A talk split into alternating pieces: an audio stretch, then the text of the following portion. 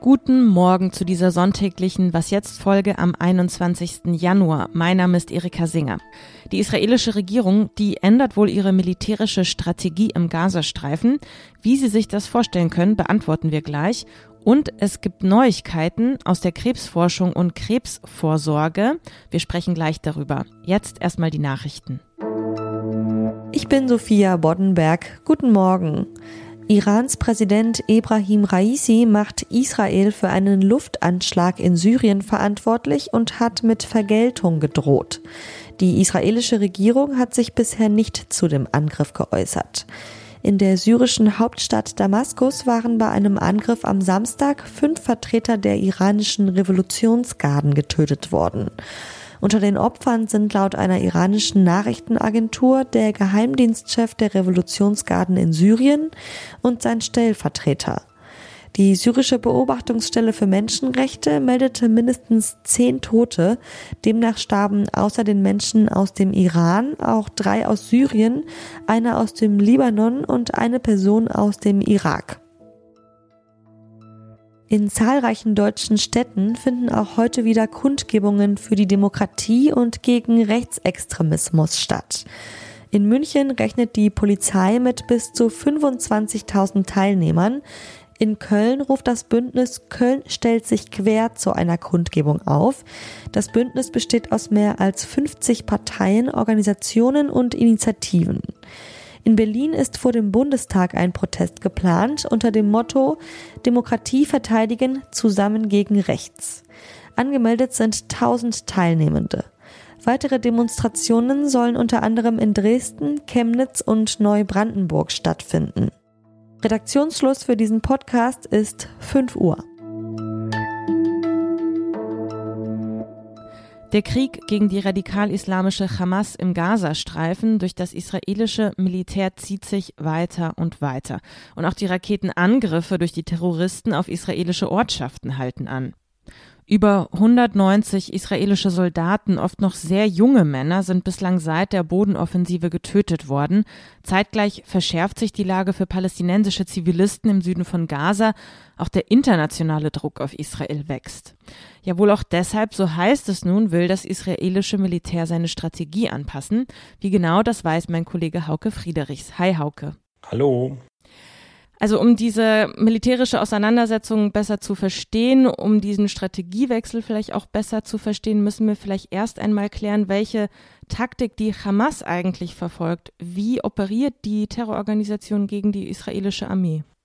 Die Hamas folgt einer ganz tradierten Kampfweise von äh, Guerilla- und Terrorgruppen, die wir schon in zahlreichen Konflikten der vergangenen Jahre wie Afghanistan und Irak auch gesehen haben. Letztlich stammt das Konzept von Mao, der gesagt hat, dass äh, die Kämpfer wie Fische im Wasser in der Zivilbevölkerung sich bewegen müssen, also hinter den Menschen oder in der Menschenmenge in Deckung gehen, äh, von dort aus die Attacken führen und sich dann wieder zurückziehen. Das macht die Hamas und auch der islamische islamische Dschihad ganz massiv im Gazastreifen. Sie ähm, greifen überraschend aus dem Hinterhalt an, kommen aus Tunneln, die es immer noch gibt, die nicht alle zerstört sind, schießen mit Panzerfäusten auf gepanzerte Fahrzeuge oder mit Scharfschützengewehren auf Infanteristen und nutzen auch Sprengfallen und Fahrzeugminen, um den Gegner immer wieder in Fallen fahren oder laufen zu lassen.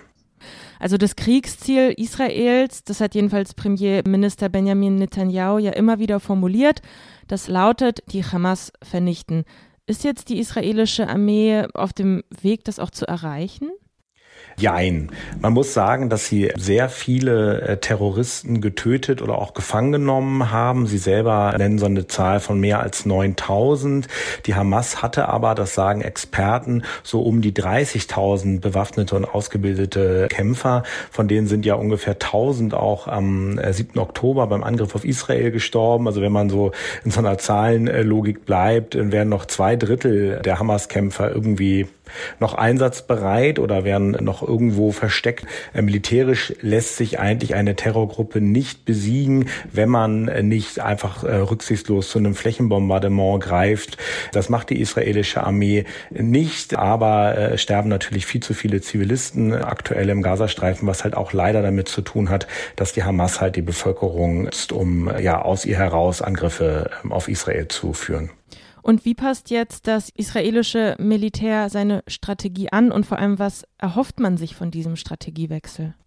Also Israels Verteidigungsminister und auch die Militärspitze hat angekündigt, massiv Bodentruppen abziehen zu wollen, äh, vor allen Dingen Reservisten ähm, aus dem Einsatz rauszunehmen, damit die zurück zu ihren Familien, aber auch zu ihren Arbeitsstätten können. Es sind ja Hunderttausende Männer und Frauen sozusagen herausgerissen worden aus ihrem normalen Leben, um im Gaza äh, zu kämpfen.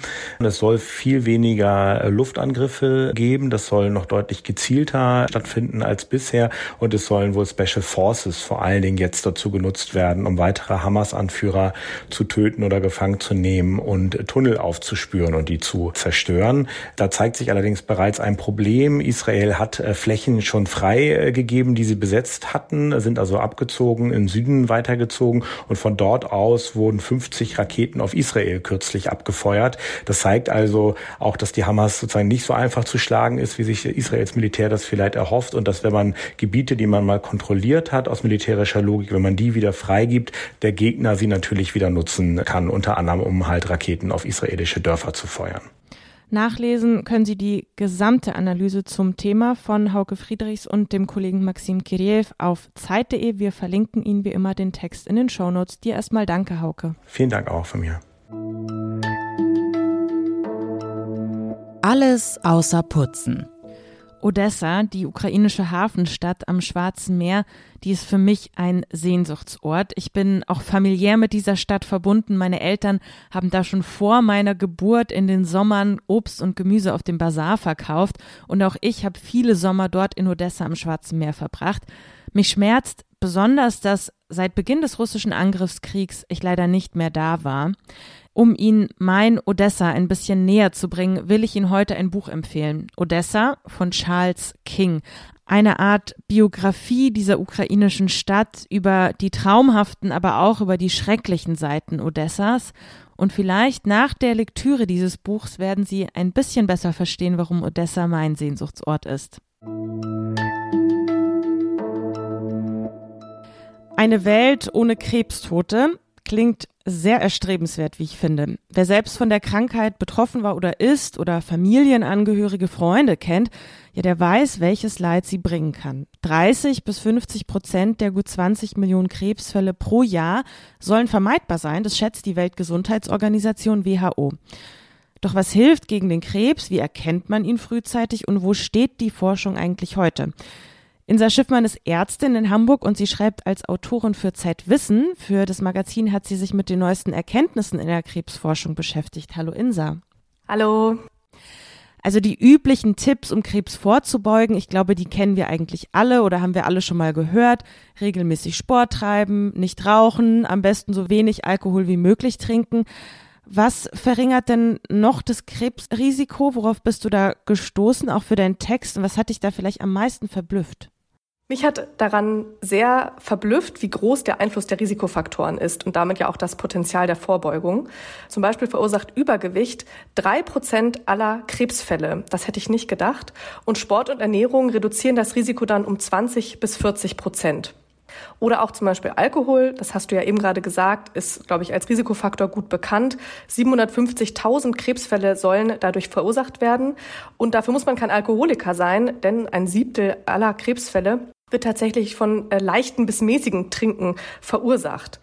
Und was ich daran auch spannend fand, war, dass Alkoholkonsum nicht nur Speiseröhrenkrebs zum Beispiel verursacht, das kennt man, glaube ich, auch, sondern auch jeder zwanzigste Brustkrebsfall damit assoziiert sein soll.